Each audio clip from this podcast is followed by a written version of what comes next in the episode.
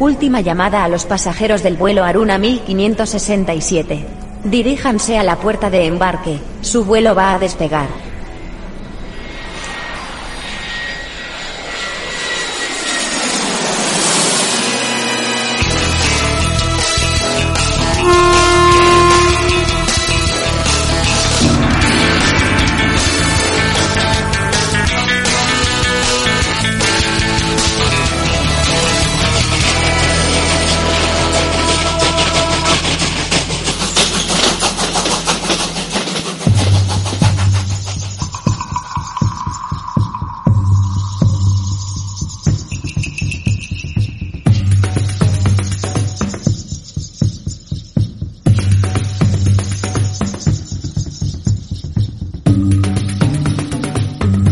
Bienvenidos a otra nueva entrega de Aruna. Como ya sabes, mi nombre es Carlos López y te voy a acompañar durante aproximadamente una hora. En esta ocasión acabaremos de hacer nuestro particular recorrido por el Transiberiano y tendremos a un invitado muy especial que nos acompañará durante prácticamente la mitad del programa y del que estoy completamente seguro de que os va a sorprender. Bienvenidos.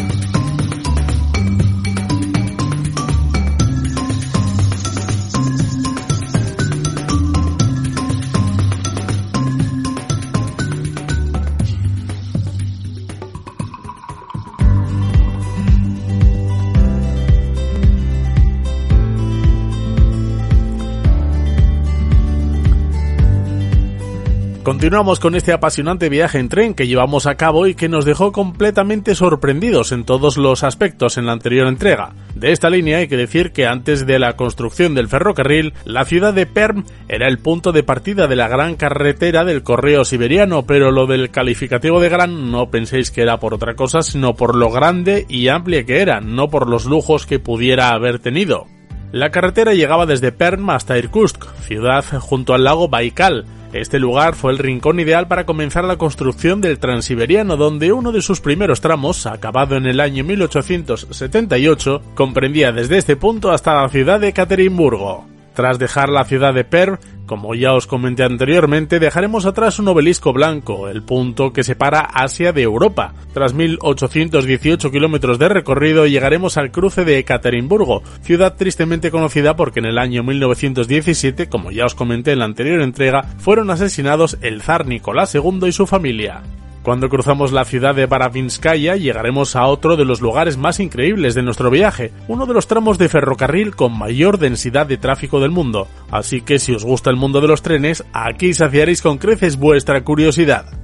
Otra ciudad de la ruta y que nos llamará mucho la atención es Novosibirsk, la cual es conocida como el Chicago de Siberia dada su importancia como punto neurálgico de la industria y el transporte.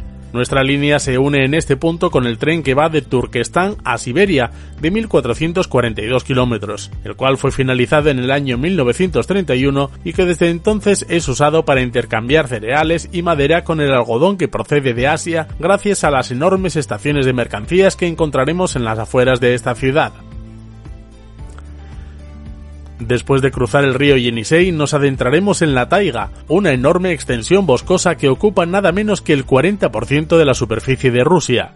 Sobre ella, el conocido autor ruso Chekhov dijo su fuerza y su magia no residen en el tamaño de sus árboles gigantescos ni en la profundidad de su silencio sepulcral, sino en el hecho de que las aves migratorias sean las únicas criaturas que conocen sus límites. Más adelante llegaremos a la ciudad de Taishet, donde se bifurca la línea principal Baikal-Amur Main Line, lo que durante la época de la Unión Soviética fue un proyecto para construir una segunda conexión hacia el Pacífico más allá del lago Baikal e incluso más allá de China. En el año 1984 se acabaron de colocar los últimos tramos de vía básicos, lo que supuso una inversión de más de 4.500 millones de euros, millones de árboles talados, 2.400 puentes construidos y nada menos que 7 grandes túneles horadados en las montañas, lo que nos da una idea de la gran magnitud e importancia que siempre ha tenido el ferrocarril para el desarrollo de este país. Una gran parte del trayecto se lleva a cabo por zonas que están completamente heladas y además de ello es un terreno donde los aludes son muy frecuentes así como las zonas pantanosas y los terremotos. Aun con todos estos alicientes, la línea fue abierta en el año 1989 y donde hay que destacar que una de sus paradas más importantes es en la ciudad de Irkutsk. Cuando el tren sale de esta ciudad podremos ver un enorme cartel que nos indica que estamos en la mitad de camino entre Moscú y la lejana ciudad de Vladivostok. Después nos adentraremos en un túnel, el primero que encontraremos desde Moscú. Bordearemos la orilla meridional del lago y serpenteando entre un espeso bosque de abedules llegaremos al plano más alto del viaje, 1025 metros. El desvío a la ciudad de Pekín, vía Mongolia, se hace en la localidad de Ulanud, a unos 5.647 kilómetros, donde llegaremos después de la medianoche, haciendo que aún nos queden 62 horas para llegar a Vladivostok o unos 3.650 kilómetros aproximadamente.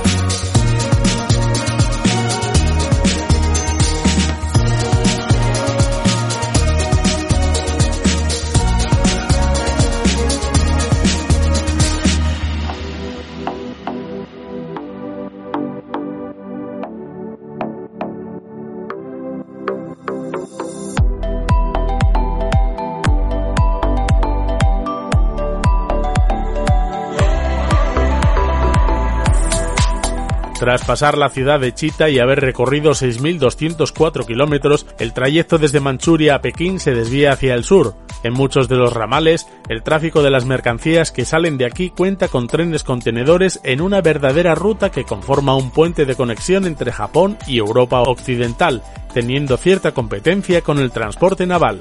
En el kilómetro 6531, en la localidad de Cuenga, el transiberiano circula por la vía del ferrocarril Amur, cuya construcción se inició en el año 1908 e inaugurándose oficialmente en 1916 se construyó con la intención de afianzar un trayecto hacia Vladivostok mediante el terreno ruso, que reemplazaría al ferrocarril de la China Oriental, el cual era de propiedad rusa también. Este ferrocarril conectaba Vladivostok con el transiberiano y las instrucciones dadas por el zar era que éste se ciñese estrictamente a la frontera, pero que de ninguna forma llegase a ponerse al alcance de la artillería china. Gran parte de esta línea está construida sobre un suelo permanentemente helado, algo que incluso en nuestros días representa un enorme problema para los ingenieros ferroviarios. Actualmente la línea está completamente electrificada, aunque los postes donde van unidas las catenarias tienen tendencia a inclinarse, sobre todo durante la primavera, momento en el que el terreno está más blando. En estas fechas son muchas las brigadas especiales de trabajadores las que son enviadas para comprimir la tierra y enderezar los postes. Después de ello, llegaremos a Yabarovsk, donde nos encontraremos un paisaje de alta montaña rusa, agreste y donde iniciaremos nuestra siguiente etapa. Desde Yabarovsk, el transiberiano toma dirección sur a través de un terreno bastante llano aunque pantanoso. En la mayor parte de este trayecto de doble vía hay montañas al este y al oeste y nos encontraremos el río Usuri y la frontera china. Tras una semana y dos horas tras la partida llegaremos a Vladivostok, algo de lo que se suele decir que es una fea pintura pero con un bonito marco. Lo peor de todo es que mucho en esta ciudad está hecho con hormigón, aunque tiene otras cosas verdaderamente sorprendentes, las montañas que la rodean y también sus 7 kilómetros de puerto.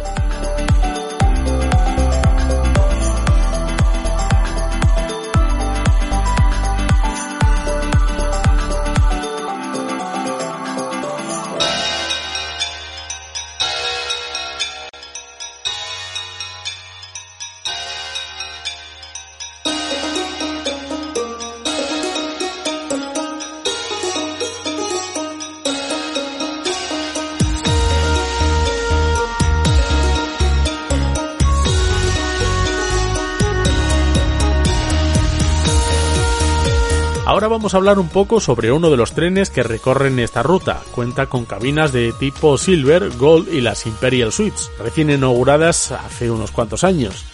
Las Imperial Suites cuentan con 11 metros cuadrados y están dotadas de todo lujo de detalles como ducha de hidromasaje y calefacción por suelo radiante, reproductor de CD, DVD, pantalla LCD y aire acondicionado individual, además de servicio de restaurante en cabina, minibar y servicio de mayordomo. Podéis imaginaros lo que cuesta.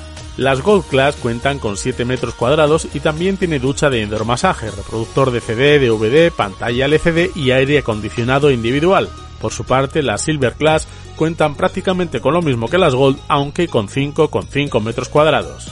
También hay que destacar que cuentan con tomas de corriente de 220 vatios de tipo europeo y son para uso de pequeños electrodomésticos como maquinillas de afeitar o para cargar baterías de cámaras o dispositivos móviles. Cuentan con secador de pelo, bloqueador interior e incluso pueden ser cerradas cuando no nos encontremos en ellas. Asimismo, podemos pedir a los asistentes del tren que transformen la configuración de la cabina para poder dormir como queramos en el momento que lo deseemos, siempre dependiendo de la categoría de cabina que hayamos adquirido. El coche restaurante está estupendamente decorado, quizá con demasiado lujo, pero es una auténtica delicia visitarlo en cualquier momento. Podremos degustar estupendas delicias gastronómicas como el borch o el omul, un pescado único que se da en el lago Baikal, eso sí, siempre acompañado del omnipresente vodka ruso. Además de los increíbles paisajes que podemos ver desde las ventanillas de cada vagón, otro aliciente es la posibilidad de socializar con la gente del tren, donde seguramente nos encontraremos con gente de todos los países, quienes viajan por diferentes razones y con los que poder entablar una buena amistad. En definitiva, un viaje como este es una experiencia vital que cambiará por completo el sentido que le damos a nuestros viajes y que aunque no es apto para todos los bolsillos, verdaderamente merece la pena.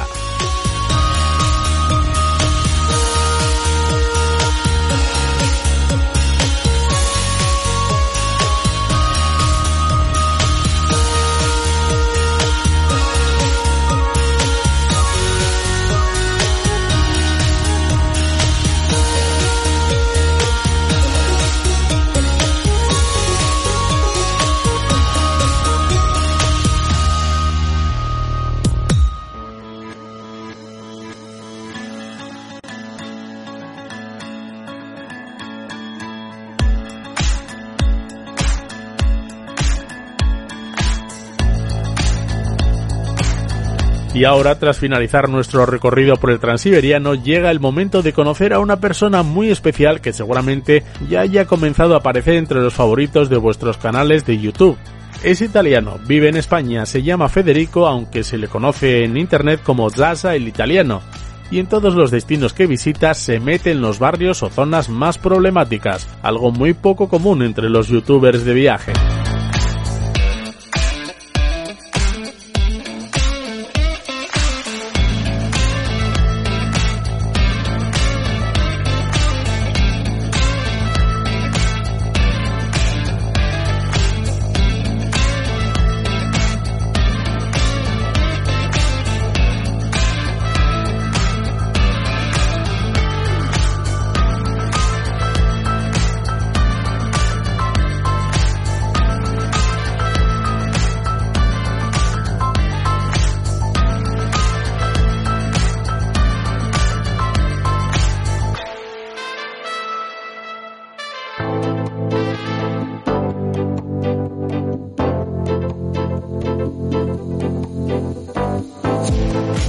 Esta nueva sección de Aruna en la que nos eh, encontramos conociendo a algunos de los youtubers de viajes más conocidos de España, hoy vengo con alguien muy especial porque nos muestra esa cara de los destinos que poca gente conoce y que nadie se aventura a hacerlo cuando va de vacaciones. Hoy está con nosotros uno de los youtubers, como digo, más controvertidos del panorama viajero español y en unos minutos vais a saber por qué. Aunque se llama Federico, se le conoce como Sacha el italiano.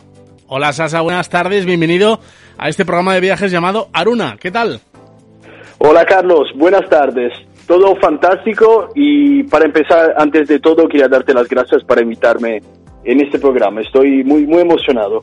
Estupendo, muchas gracias. Te va a conocer mucha gente, ¿eh? te va a conocer mucha gente y el que no lo haga va a descubrir una persona súper interesante porque además ya yo te dije ya off the record que había visto un montón de vídeos tuyos y se ve que eres una persona sencilla, que no eres eh, egocéntrica como algunas eh, algunas personas que podemos ver en YouTube y eso llena y llega la gente.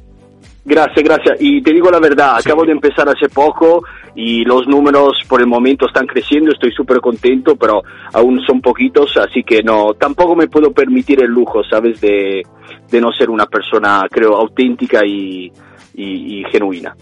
Eso es lo importante, lo que, lo que busca la gente, nada de postureo. Cosas reales como reales son tus vídeos. Comienzo, voy a, vamos a comenzar esta charla eh, por una pregunta de rigor que hago a todos los invitados. ¿Quién se esconde detrás de Sasa el italiano? Cuéntanos un poco sobre ti.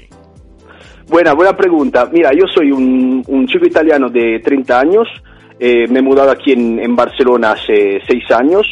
He empezado como coctelero, he trabajado prácticamente toda mi vida como coctelero y en realidad estudié otras cosas a la universidad, comercio internacional, pero luego eh, me fui a Australia un periodo, entonces empecé a trabajar como barman y luego con el tiempo he entrado, como decirte, en una zona de confort, ¿sabes? Y después de unos años haciendo eso estaba muy cansado de tener una vida rutinaria, una vida normal, entonces eh, decidí eh, seguir un amigo que tiene un canal italiano, eh, él habla sobre la felicidad, trabajé con él un, un tiempo y luego sentí como la necesidad de hacer algo mío, de empezar con, con un canal mío, empecé haciendo otras cosas, yo hacía retos y cosas divertidas el año pasado, luego eh, me cansé en realidad muy rápido porque no, no me representaba, entonces eh, decidí una noche, no sé, así me, me pasó por la cabeza, cambiar totalmente, salir aún más de la zona de confort y eh, hacer lo que me da más miedo y lo he pensado eh, muchas veces y que me da miedo, bueno, me da miedo un poco, ¿no? La criminalidad, los barrios peligrosos eh, y no sé, sentía como la necesidad de contar cosas que normalmente no se ven en las redes sociales. Entonces eh, empecé con ese nuevo formato totalmente diferente y ahora me dedico exclusivamente a viajar en lugares sí conocidos como puede ser eh, Barcelona, Madrid, pero eh, voy simplemente en los barrios donde, eh, te digo, hay porcentaje de criminalidad más alto y intento contar un poco lo que veo en, en aquel momento. Sorprendente elección. Yo decía en la presentación, eh, hace un par de minutos, que dije que eras un poco controvertido en tus vídeos y la razón la acabas de decir ahora, es que cuando viajas no vas precisamente a las zonas más turísticas, sino que te aventuras a ir a los barrios, bueno, pues más peligrosos y problemáticos de cada país o ciudad. Eh, esto es algo que no deja de ser sorprendente, pero seguramente más de uno tendrá la curiosidad y se preguntará por qué esa tendencia de buscar esa clase de rincones en cada destino, porque supone un, peligro, ¿no? Claro, claro, es, es muy peligroso porque además en la mayoría de las veces voy solo entonces sin tener nadie que te puede mirar un poco a la espalda o que conoce un poco el, barrio o la gente que vive adentro, es mucho, mucho más peligroso. Pero yo lo digo siempre en, en mis vídeos, creo que la gente es muy empática, entonces si tú entras con una actitud, siendo una persona obviamente siempre educada, presentándote y todo, es bastante complicado que, que, te pase algo. Por el momento no me han pasado cosas extremas, intentaron pegarme en algunos barrios, en las banlieues de, París. Por suerte he salido eh, sin, sin que me, pase nada. Pero te digo, todo eso, todo eso del, canal viene de la necesidad de contar algo que normalmente no se cuenta. Entonces eh, creo que también eso es, es parte un poco del, pequeño éxito que estoy teniendo en, en estos primeros meses. De hecho, hay un destino que has visitado hace poco, que es Albania, y bueno, muchos eh, de los que no hemos visitado ese país siempre tenemos un concepto mm, seguramente equivocado, ¿no? Porque para conocer un destino hay que vivirlo en primera persona y siempre asociamos, bueno, pues un poquito lo que es las mafias albano-kosovares, todas estas, eh, todas estas cosas que, que, bueno, que dan un poquito de miedo. Y en uno de los vídeos en Albania, en, eh, si no recuerdo mal, en Tirana, decías que es uno de los países en los que más a gusto te has sentido. La gente eh, o sea, una ciudad con poca criminalidad, la gente muy cercana, muy hospitalaria, o sea que es una, un, contraste, ¿no? Con el concepto que tenemos visto desde fuera. Sí, sí, sí, totalmente. Mira, si alguien te dice Albania es un país eh, peligroso, nada más lejos de la realidad. Es un país súper, súper seguro, la gente súper amable, no sé por qué. Eh, tienen un cariño increíble los italianos, entonces para mí fue un poco más sencillo, creo porque somos no muy cercanos eh, geográficamente, somos como hermanos, pero todo el mundo hablaba italiano y súper amables, súper educados. Cuando le preguntas a alguien una ayuda o algo, se hacen en, en cuatro, por lo menos así se dice en italiano, para ayudarte y mucha gente me regaló eh, comida, bebidas, eh, ha sido una experiencia fantástica y no ha sido fácil grabar en Albania porque es tan seguro que no encontraba ningún lugar peligroso, entonces he tenido que inventarme eh, algo un poquito diferente, que igual ha sido una experiencia fantástica, pero no era algo propiamente peligroso. Pues, y tú sabes, tú sabes a, qué, a qué me refiero, si has visto los vídeos. Sí. Sí, bueno, eh, eh, eh bueno, pues estos vídeos pueden romper, eh, servir para romper un poco esos tabús que hay en cuanto a, uy, yo no voy a este destino porque sí, es muy guapo, pero no quiero que me roben. O sea que, de hecho, tú estuviste en sitios desfavorecidos, nada turísticos, y aquí estás hablando conmigo por, por teléfono tranquilamente. O sea que no te pasó nada absolutamente. Y además Albania es un, es un destino que recomiendo muchísimo porque sobre todo en la parte sur, por ejemplo, tienen playas y lugares eh, maravillosos a precios para nosotros españoles muy, muy bajos. Y he ido a grabar en un pueblo que se llama Koplik, que está en el, en el norte de, Albania, y parece, si lees internet, que es uno de los lugares más peligrosos de Europa, una de las ciudades más peligrosas. Y te digo, es eh, ridículo eh, pensar que, que, alguien se puede imaginar Copley como un lugar peligroso. No hay nada de peligro. Luego, que puede ser que hay villas con adentro mafiosos que controlan ahí los hilos de, de, la mafia albanés, esto yo no lo sé.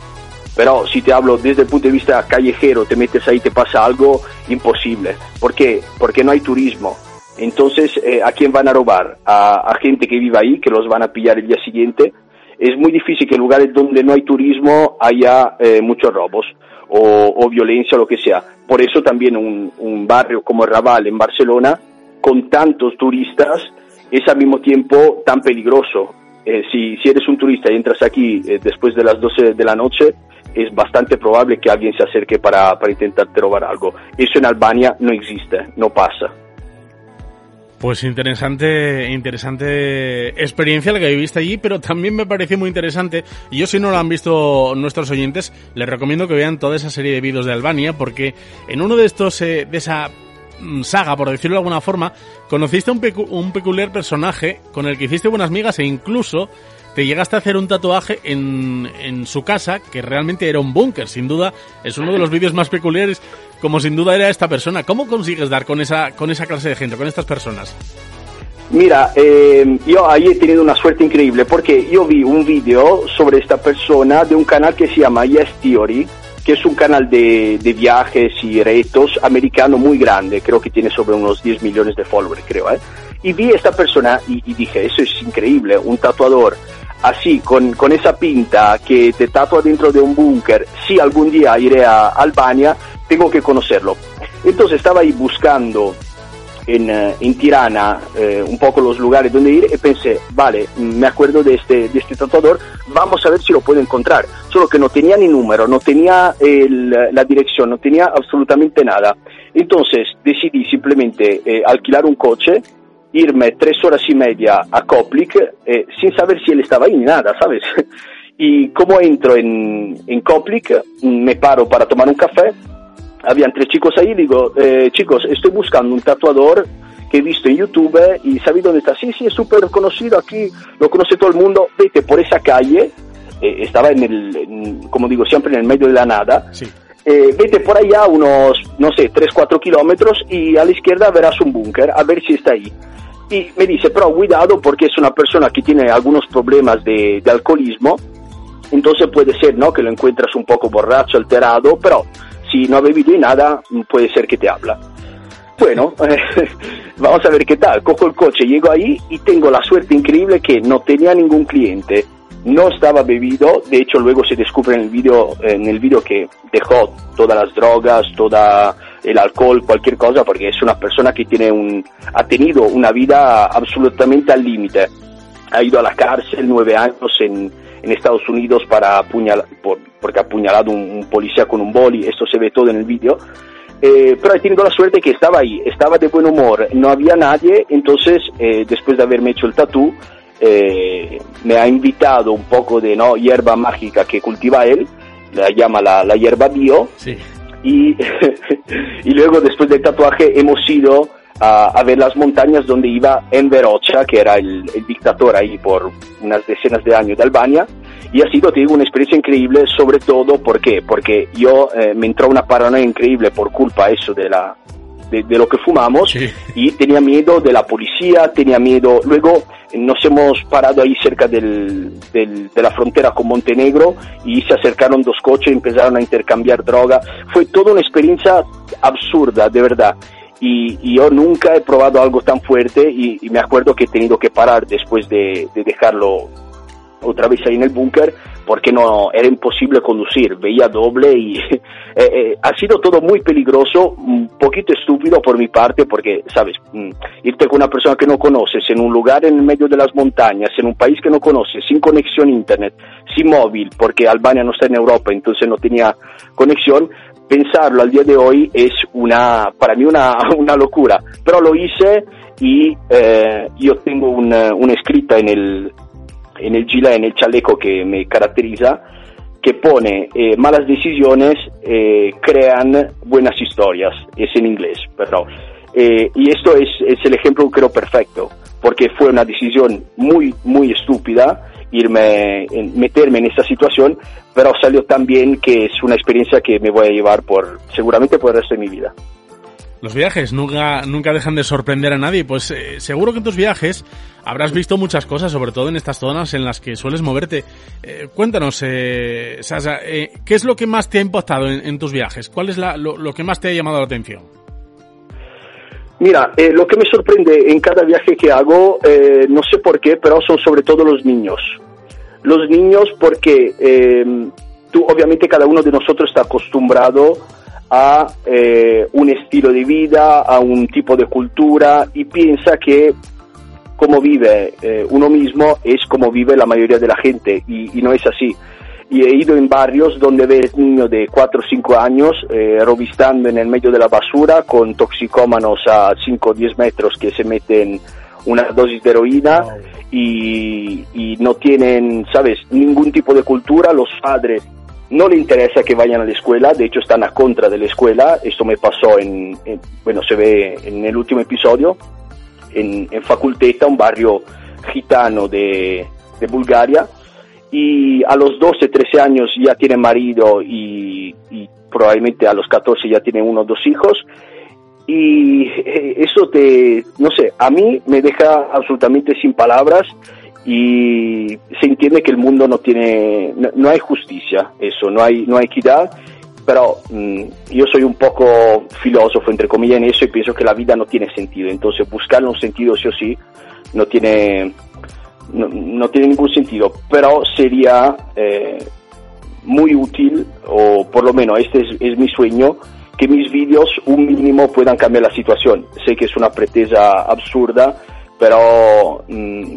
centrar un poco la atención, eh, la atención no solo en eh, los viajes, las cosas de lujo, el hotel, el, el, viaje en avión de primera clase, creo que es importante. Creo que es importante parar en algún momento en, en pensar que hay gente que vive de, de otras maneras y no es justo siempre juzgar es muy triste lo que veo, sobre todo debajo de los vídeos de, TikTok, que la gente juzga muy, muy rápidamente, ¿sabes? Ah, estos son todos criminales, ¿no? Ahí es, es, es una mierda, ese es el otro. Perdona la, la palabrota, luego la corto, si, si quieres.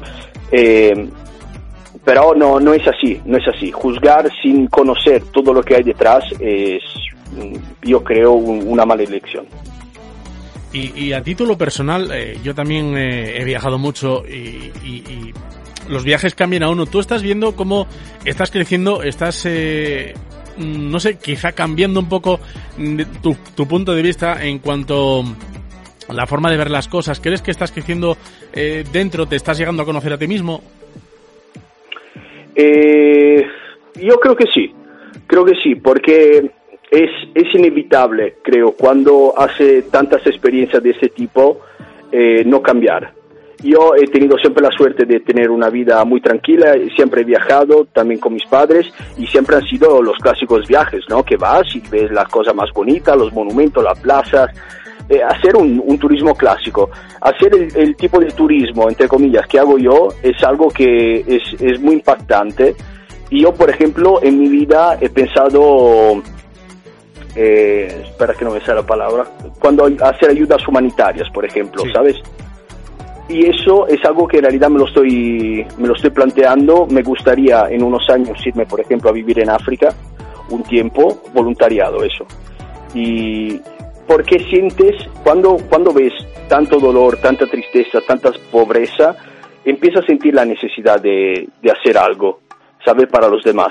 Entonces yo en este sentido estoy, estoy cambiando muchísimo, estoy pasando de ser una persona un poco centrada ¿no? en mí mismo, en, en las cosas a veces muy superficiales, a no importarme absolutamente nada de lo material y llenarme sabiendo que puedo ayudar a, a los demás. De hecho, en otro de tus vídeos estuviste en Ucrania. Sé que pasaste mucho frío, pero ¿qué, sentiste? ¿Qué, ¿Cuál fue la vivencia en, en ese país? Mira, eh, puede ser eh, increíble pensar que con los lugares que he visto, muchos peores, eh, me haya emocionado tanto. Ha sido el momento, creo, más emocionante que he grabado en, en, toda la historia del canal. Se ve en un momento cuando estoy tomando el café que me paro, que no puedo hablar. Yo no soy una persona, te digo, muy, como decirte, cinematográfica, no me gusta eh, enseñar que tengo muchísimo miedo, que, que soy muy triste, soy una persona un poco introvertida en ese sentido. Pero en aquel momento no podía hablar y por una frase muy sencilla, porque estaba hablando con la... Eh, con, con, una chica ahí de, de China y me dijo que su compañero venía de Canadá para ayudar aquí en, en Ucrania. Estaba en, en, Polonia en realidad, en la frontera. Y, y, no sé por qué me impactó muchísimo pensar que una persona deja su trabajo, deja todo y cruza ¿no? el océano para ayudar a alguien que no ha visto en su vida eh, y un, un, país además que no conoce, no sé por qué me, me emocionó muchísimo. Y lo que vi fue muy impactante porque ves personas que pueden ser tus amigos, personas, por ejemplo, eh, normales, que han tenido siempre una vida normal, con ropa normal, llorando y saliendo de su país porque tienen, por ejemplo, el piso destrozado por, por una bomba. Fue, fue muy duro. Fue muy duro también el, el clima. Yo estaba dentro de una carpa con, yo creo, 4 o 5 grados es muy duro, pero piensa que ahora mismo estamos hablando, pero hay gente, puede ser que en el medio de la noche con 60 años, 70 años, está caminando para salir del país. Esto es para mí alucinante en 2022 y, y hay muchas realidades así. Un vídeo que, que recomiendo, que recomiendo que vean porque la verdad es que es eh, impactante. Volviendo al tema de vídeos, exactamente uno en París. Me llamó mucho la atención, bueno, el chico eh, que estaba tumbado en la acera, que parecía que estaba dormido o, o alcoholizado o algo, pero también me llamó la atención eh, cómo te amenazaban por ir con la cámara grabando por alguna zona e incluso una pareja, un chico chica, que te preguntaban que si estabas loco porque les habías preguntado antes para ir a determinado lugar que resultaba ciertamente conflictivo. ¿Has llegado a tener algún problema o enfrentamiento y lo has dejado fuera de cámara para que no, no incluirlo en los vídeos o te has librado de momento? Mira, ya te digo que todo lo que grabo lo voy a poner. Sí. Me da igual si, si, YouTube me lo desmonetiza. De hecho, más de la mitad de mis vídeos no lo puedo cobrar porque enseño cosas que para YouTube no son adecuadas. Pero me da igual, eh, no, no, no, me interesa, obviamente me interesa ganar eh, con, con, YouTube porque espero que sea mi, mi profesión. Pero quiero enseñar todo, entonces todo lo que se ve es todo lo que ha pasado pero he tenido un enfrentamiento sí que se ve en el, en el segundo vídeo, en un barrio que se llama las 4.000 viviendas y es una banlieue.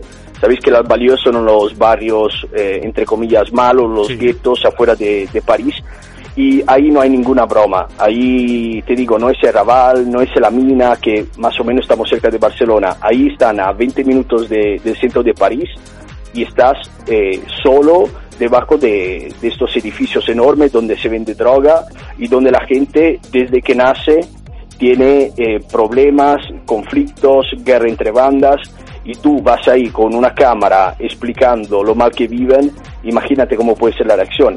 ¿Sabes? Es gente que obviamente no, no tiene cultura y lo único que, que conocen es, es la violencia.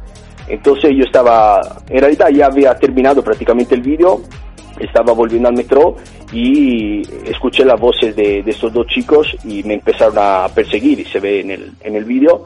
Sí. Eh, por suerte yo, bueno, hice un poco de, de artes marciales y el consejo más importante de todos, si hablamos de luchas de, en la calle, es mantener la distancia, aléjate del problema.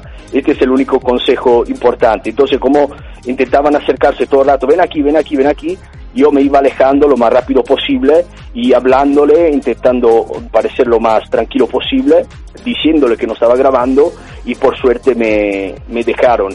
Pero claro, si te pillan ahí, eh, pueden tener armas, cuchillos, eh, estás lejos, no hay nadie alrededor, nadie que habla tu idioma, es, es chungo, puede ser chungo. Pero este es en realidad el propósito de mi canal también sentir esta adrenalina. Puede parecer un poco locos a la gente que está escuchando, pero yo soy un poco, ¿cómo se dice? Eh, adicto, ¿no? A, a la adrenalina. Sí. Y como no sé hacer ningún deporte extremo, que me encantaría, pero no lo sé hacer, eh, he pensado, bueno, entonces esta adrenalina la vamos a buscar en, de otra manera. Y créeme que ahí el, el chute de adrenalina fue tan fuerte que casi no, no podía caminar bien, me temblaban las piernas eh, muchísimo. Y fue la primera vez en mi vida que sentí las piernas tan, ¿sabes?, tan, tan blanditas. A todo esto se me ocurre una pregunta. Cuando, cuando, viajas, ¿llevas seguro de viaje por lo que puede pasar o lo tuyo es adrenalina, adrenalina y aventura al 100%? Eh, seguro de viaje en el sentido de un seguro, una póliza que me sí, cubre. Sí, por si acaso, por sí. daños, por daños y perjuicios. Eh, sí, sí, sí, sí. Tengo, tengo una, un seguro que, que me cubre en todo el mundo eh, si, por, si pasa algo, si me pasa algo en Francia no pasa nada porque en toda Europa uh -huh. creo que es, es, gratuita la sanidad. Pero por ejemplo me ido a México, es un vídeo que saldrá en unas tres semanas. Sí.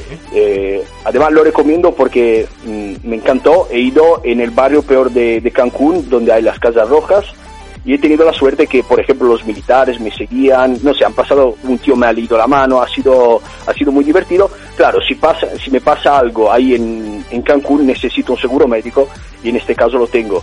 Y creo que cualquier persona que viaja mucho tiene que tener un, un seguro. En mi caso eh, es aún más importante. Espero, espero obviamente no tener que utilizarlo nunca. Esperemos que no poder seguir viéndote.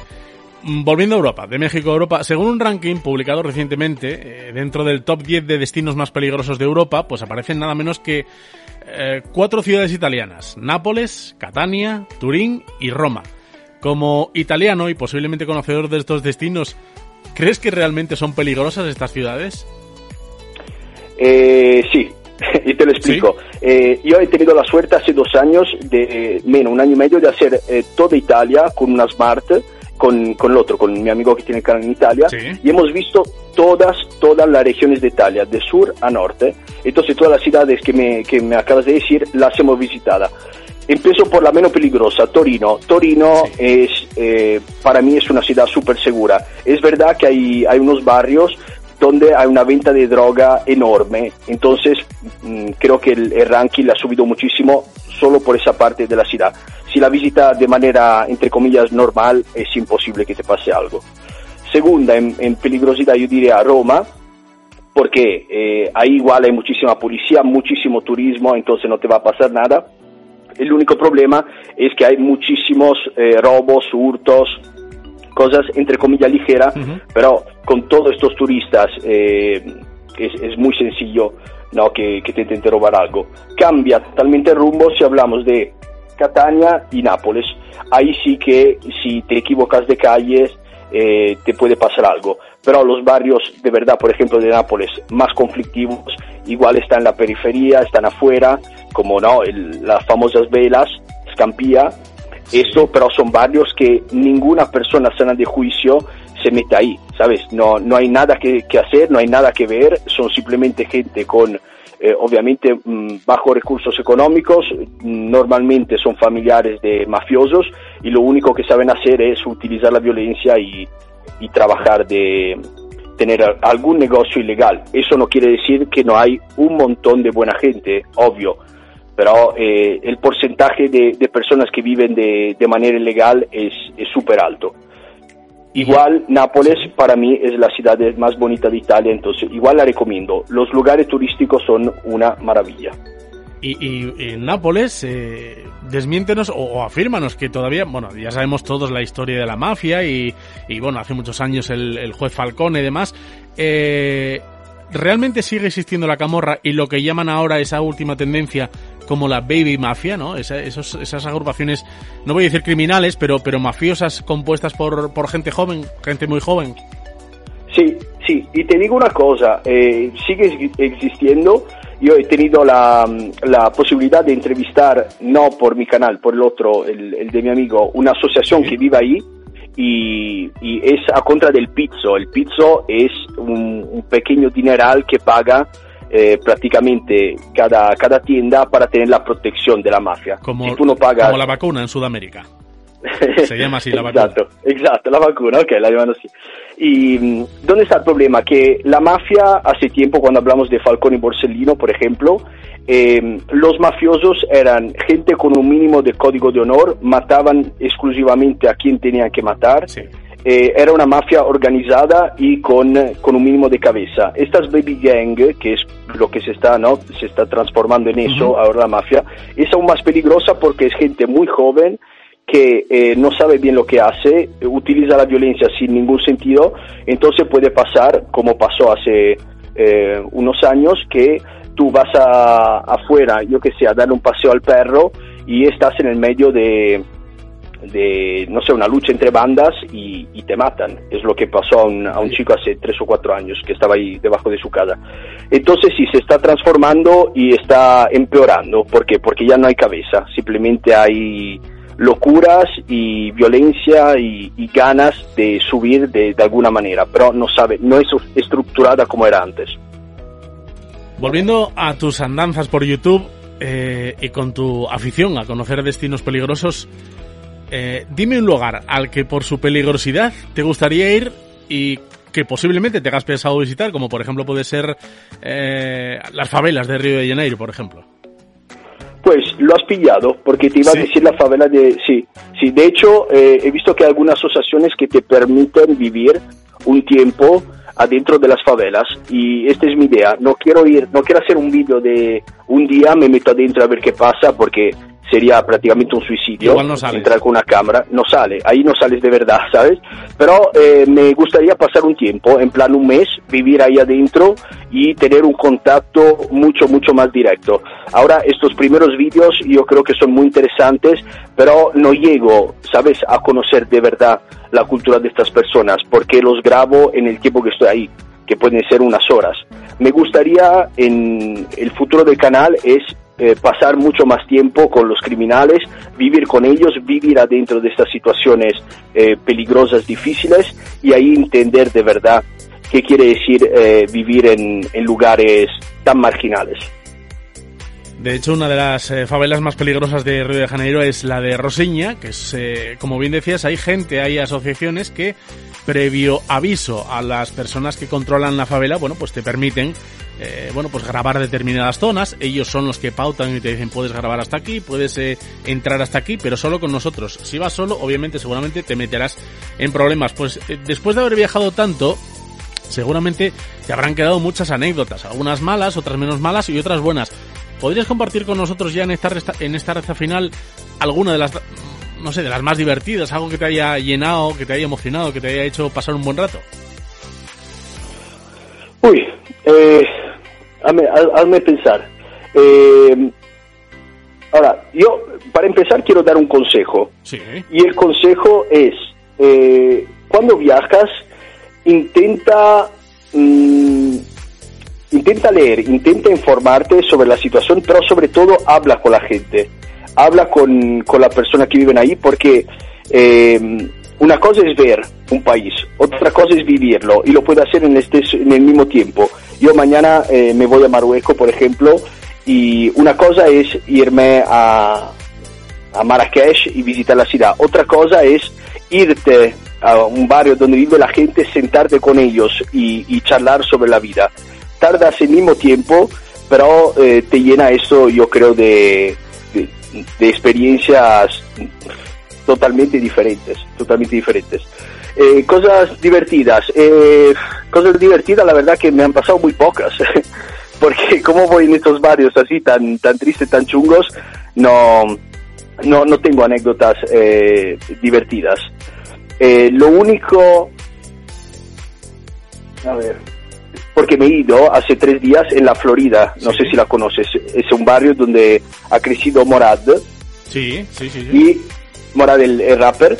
Y he conocido unos chicos que creo que son sus amigos, porque luego he visto que estaban ahí en el backstage y todo. Y ha sido divertido porque yo me he metido ahí y han llegado unos chicos borrachos diciéndome, eh, tú aquí no puedes grabar, vete, bla, bla, esto se verá todo y ellos mismos se han puesto como mi guardaespaldas. Entonces ha sido divertido que gente del, del mismo barrio, entre comillas, me estaba defendiendo a mí.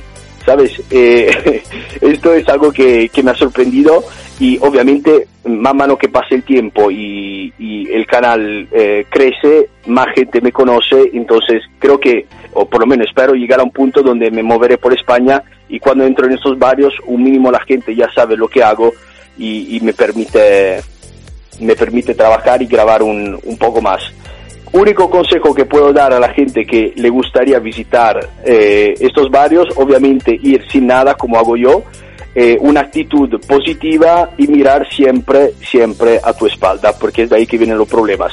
Yo tuve un problema el año pasado que me atacaron en cinco marroquí aquí en Barcelona y, y desde entonces me miro siempre a mi espalda y es lo que más funciona. De hecho, de vez en cuando pues eh, te acompañan los viajes. En Albania estuviste con dos chicas y luego también me llamó mucho la atención ese mini guardaespaldas, ese pequeño guardaespaldas que iba contigo a todos los lados en el barrio de la Mina, en Barcelona, con la bicicleta.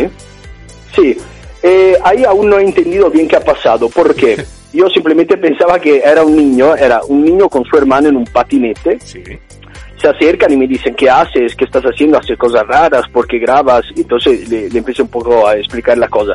Luego el hijo mayor, el, el hermano mayor se fue y eh, se quedó ahí el, el, niño joven y fue ahí también muy sorprendente ver cómo un chico tan joven normaliza, ¿no? El, el jugar eh, a, a 20 metros de un junkie que, que se está drogando, como toda esta basura encima de los árboles le parece algo normal. Esto es eh, es para flipar, pero fue seguramente la cosa más divertida del vídeo y eh, mucha gente en TikTok, mmm, te hablo de TikTok porque ahí ha tenido una repercusión muy, muy grande, también en YouTube por suerte, eh, mucha gente me dice que me lo enviaron las familias para, para controlarme.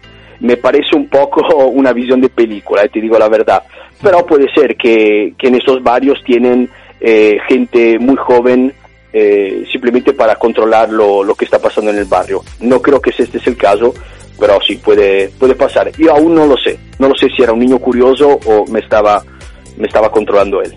Bueno, los niños por, eh, por naturaleza son curiosos, pero quién sabe, quizá podía ser lo que llaman en, en esa clase de barrios un aguador, ¿no? El que canta el agua. Eh, claro, pues, claro.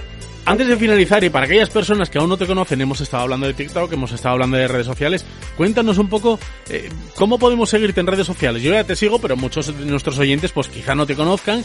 Eh, bueno, dinos eh, la dirección de YouTube, el TikTok, cómo te pueden encontrar en Internet.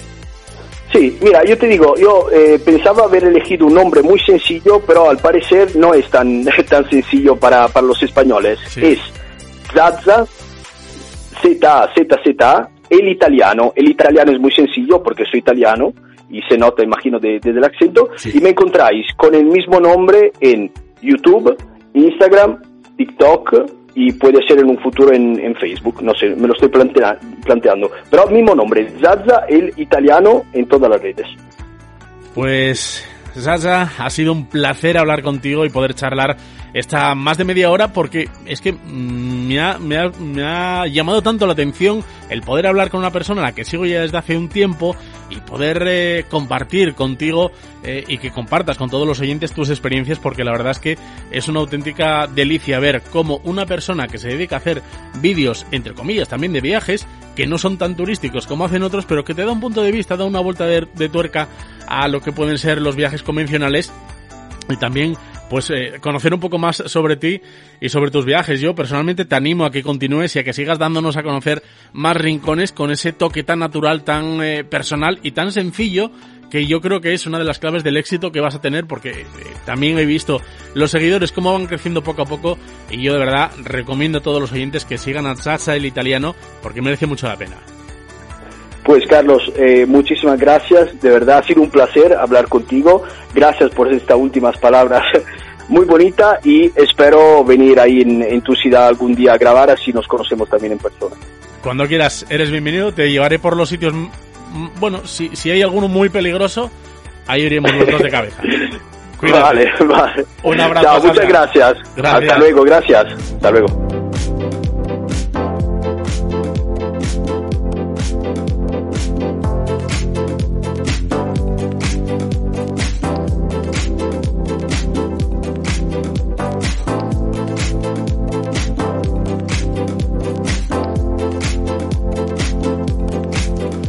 Pues con esta interesante entrevista llegamos al final de Aruna. La semana que viene continuaremos conociendo el mundo y compartiendo experiencias viajeras con otro nuevo invitado. Gracias por tu confianza y por seguirnos semana tras semana. Hasta dentro de siete días.